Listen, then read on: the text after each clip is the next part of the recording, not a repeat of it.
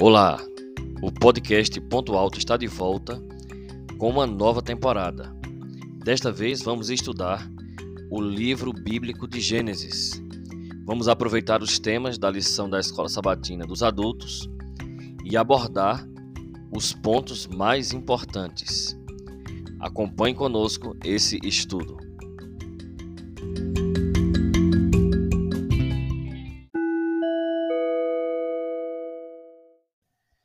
É significativo que a Bíblia comece com a criação. Muitos livros bíblicos começam com uma evocação a esse evento. O livro de Crônicas inicia com a criação a fim de testemunhar que todos pertencemos à mesma raça humana, vinda do mesmo Pai. Isaías começa com Gênesis capítulo 1, verso 1, que é a primeira linha do relato da criação, para nos lembrar que Deus é o nosso provedor e que devemos ouvi-lo. O primeiro testemunho de Daniel ao gentil chefe dos eunucos foi uma citação do relato da criação. As palavras de Daniel testificaram ao eunuco que Deus é o Criador, que lhes dava o alimento. Salomão introduziu sua reflexão meditando sobre a criação em Eclesiastes capítulo 1. Ele lamentou a vaidade da vida, entendendo que não há nada de novo debaixo do sol em Eclesiastes 1, verso 9. O Evangelho de João inicia com um poema sobre a criação, para enfatizar a maravilhosa encarnação de Jesus Cristo, que era Deus no princípio. Criou o mundo e depois se fez carne para salvá-lo. Seguindo o modelo desses autores bíblicos, estudaremos o texto bíblico da criação para aprender lições importantes sobre Deus sobre nós como seres humanos e sobre a natureza e a relevância da própria criação. Vamos então?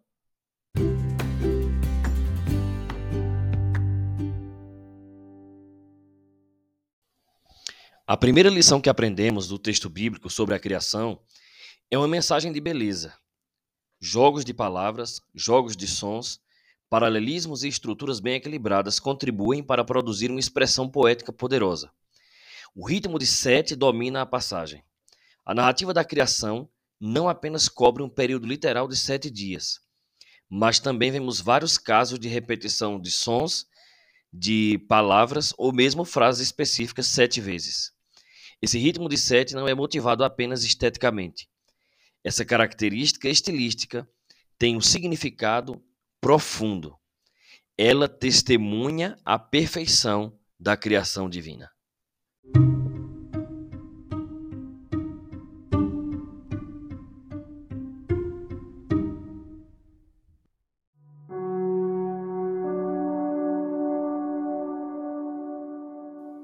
É importante observar que a beleza literária do texto não sugere que o relato da criação deva ser entendido meramente como uma representação poética da imaginação. As formas verbais, que são as mesmas usadas em textos narrativos, o estilo de genealogia que caracteriza a forma desse texto e sua estrutura literária, que conecta os dois primeiros capítulos de Gênesis, todos são testamentos gramaticais e literários da intenção histórica do texto. O texto do primeiro relato da criação é explicitamente identificado por seu autor, como uma genealogia. Gênesis 2:4. Além disso, também mostra de fato todas as características literárias do formato de genealogia. A razão de o texto bíblico da criação ter sido escrito dessa forma é a intenção de conectar o leitor com outras genealogias do livro de Gênesis e alertá-lo de que esse relato sobre o evento da criação pertence à história humana da mesma forma que a vida dos patriarcas. No mais, as correspondências linguísticas e temáticas entre o primeiro relato da criação e o segundo que se segue indicam um paralelismo entre os dois textos. A mesma estrutura em sete etapas no primeiro relato da criação também se encontra no segundo. O relato da criação em Gênesis, capítulo 1, está conectado à narrativa histórica em Gênesis capítulo 2. Isso sugere a intenção do autor de comunicar seu relato sobre a criação dos céus e da terra como um evento pertencente à mesma narrativa histórica da formação do ser humano. Quando você conecta os dois relatos da criação, o autor também sugere que o mesmo fator, tempo, que atuou na criação do ser humano, também atuou na criação dos céus e da terra. O mundo e tudo que nele existe não levaram milhões de anos para atingir um estágio de maturidade que permitisse que tudo funcionasse corretamente. Por outro lado, o relato da criação de Gênesis não se apresenta como uma análise científica do evento da criação. Fosse esse o caso, o relato da criação teria sido escrito como uma fórmula muito complicada e infinitamente longa, que seria inacessível aos humanos. O autor bíblico escreveu sob inspiração o relato da criação como um evento histórico. Tudo o que ele disse sobre o evento da criação é verdade e não deveria conflitar com a ciência. No entanto, sugeriu-se muitas vezes que a intenção do relato da criação não era histórica, mas essencialmente teológica ou filosófica. Além disso, argumentou-se que o texto de Gênesis 1 pretendia apenas edificar espiritualmente, não informar historicamente. Na verdade, esse método de leitura das Escrituras deriva de uma pressuposição crítica, fundamentada no estudo da literatura grega clássica. De fato, nessa tradição, a mensagem espiritual tem primazia e o evento histórico é secundário e irrelevante para o pensamento filosófico. Ao ser aplicado às Escrituras, esse método de leitura tem levado muitos estudiosos da Bíblia a rejeitar a intenção histórica do texto bíblico. Assim, no caso da ressurreição de Jesus, por exemplo, sua historicidade foi ignorada e até questionada, enquanto os estudiosos se concentravam somente na mensagem espiritual de sua vida. Mas a verdadeira visão bíblica opera inversamente a isso. A mensagem teológica procede do evento histórico. Visto que a ressurreição de Jesus é um evento histórico, podemos crer em Deus e pensar nossa teologia. Como o relato da criação em Gênesis é histórico, ele contém importantes lições espirituais e teológicas sobre Deus e os seres humanos.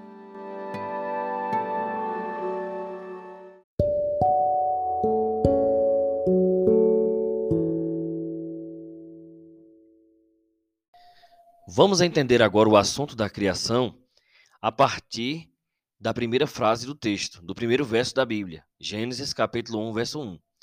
No princípio, criou Deus os céus e a terra.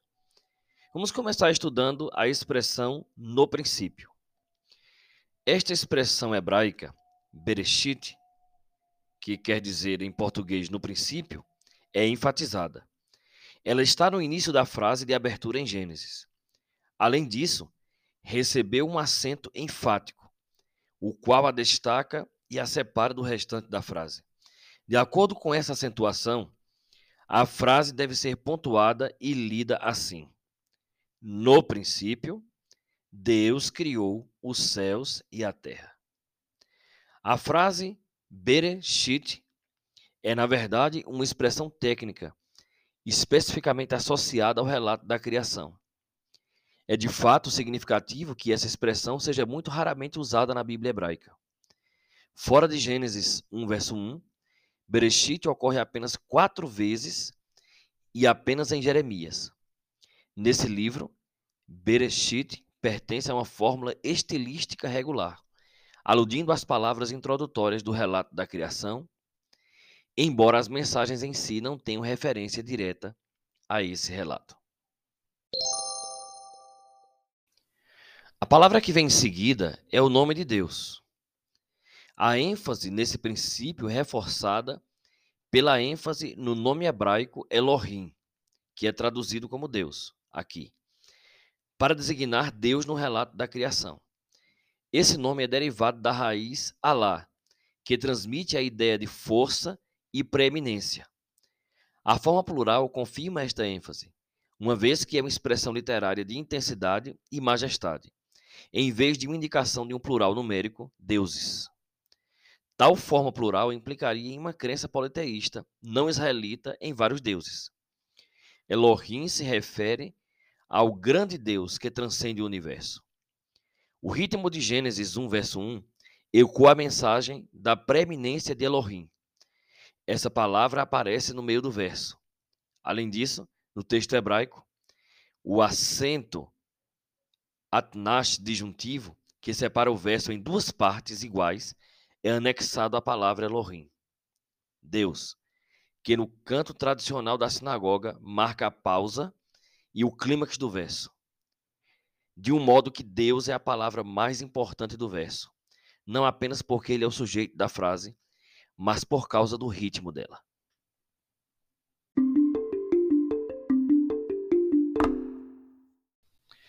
Já a palavra criou, que é a palavra hebraica bara, ela ocorre sete vezes no relato da criação, indicando assim seu pertencimento inerente a esse evento, esse evento particular.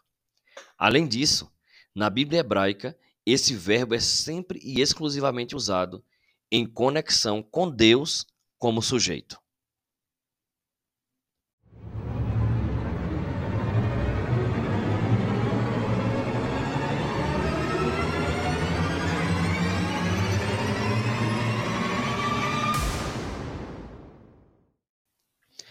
Primeira frase da Bíblia, Deus criou os céus e a terra, estabelece desde o início que Deus e a criação dele são duas coisas distintas que não derivam uma da outra.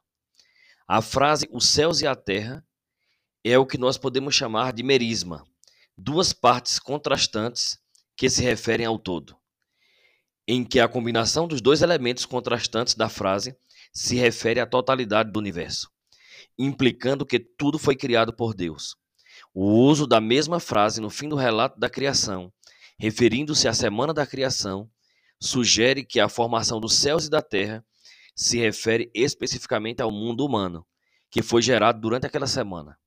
Ao mesmo tempo, essa frase não exclui a possibilidade de outras criações fora da semana da criação.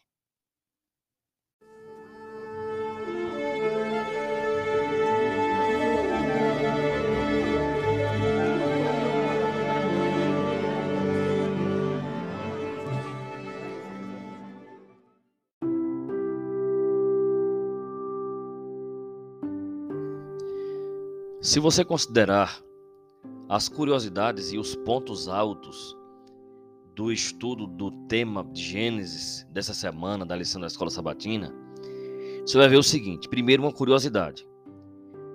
O relato da criação ele está em dois capítulos, Gênesis 1 e Gênesis 2, cada um com uma ênfase diferente, especialmente a respeito de Deus. O Deus da criação é um ponto alto. Nós já vimos que ele é o sujeito principal da primeira frase. Ele, na verdade, é o sujeito da frase. Então, no primeiro capítulo, Deus é apresentado como sendo transcendente. No segundo capítulo, Deus imanente.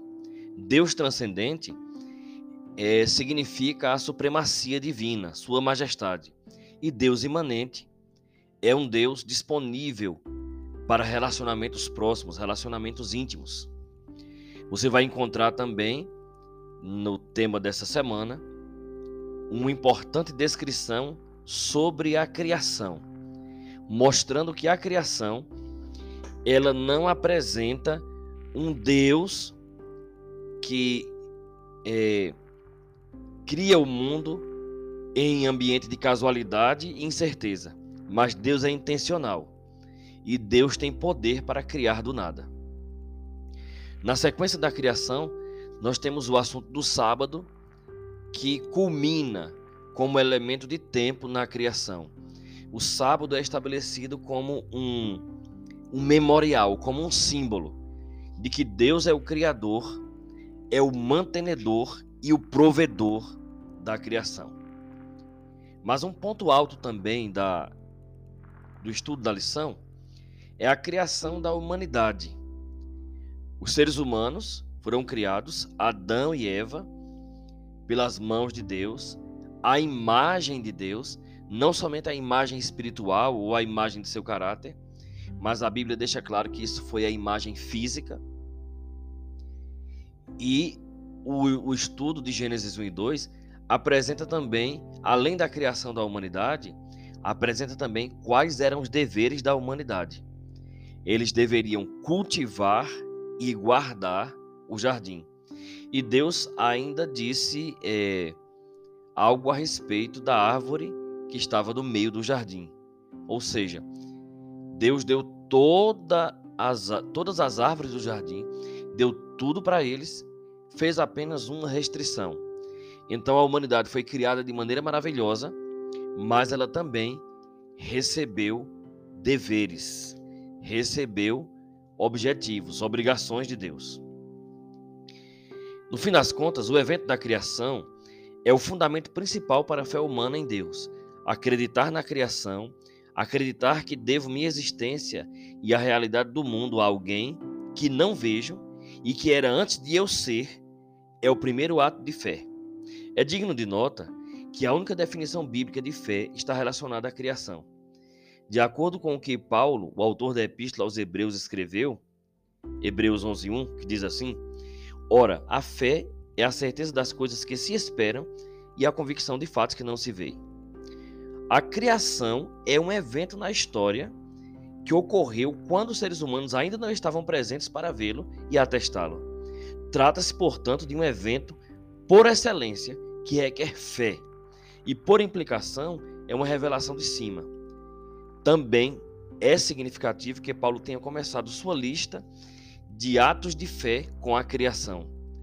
Quando ele diz em Hebreus capítulo 11, verso 3: Pela fé entendemos que o universo foi formado pela palavra de Deus, de maneira que o visível veio a existir das coisas que não são visíveis. Veja que interessante. O pensamento teológico, como a fé, deve primeiro começar com o reconhecimento da criação.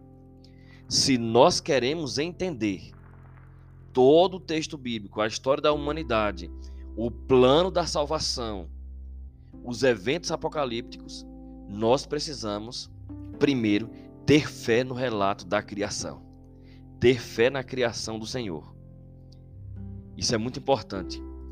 E eu queria que você refletisse agora o seguinte: como o fato de que a fé começa com a crença na criação afeta minha vida e minhas escolhas. Se eu penso que eu sou criado por Deus, eu encontro dignidade, eu encontro coerência nesse relato. Eu não encontro acaso e incerteza, pelo contrário. Eu encontro a intenção do amor de Deus, eu encontro certeza e eu encontro a minha dignidade, porque a minha imagem é a imagem de Deus. Que lição nós aprendemos com o fato de que não estivemos presentes para testemunhar a criação realizada pelas mãos divinas. Isso significa que eu preciso ter fé no relato bíblico. Ele é verdadeiro, mas isso depende de nós crermos e termos fé. E a observância do sábado, ela existe para celebrar isso que Deus fez por nós.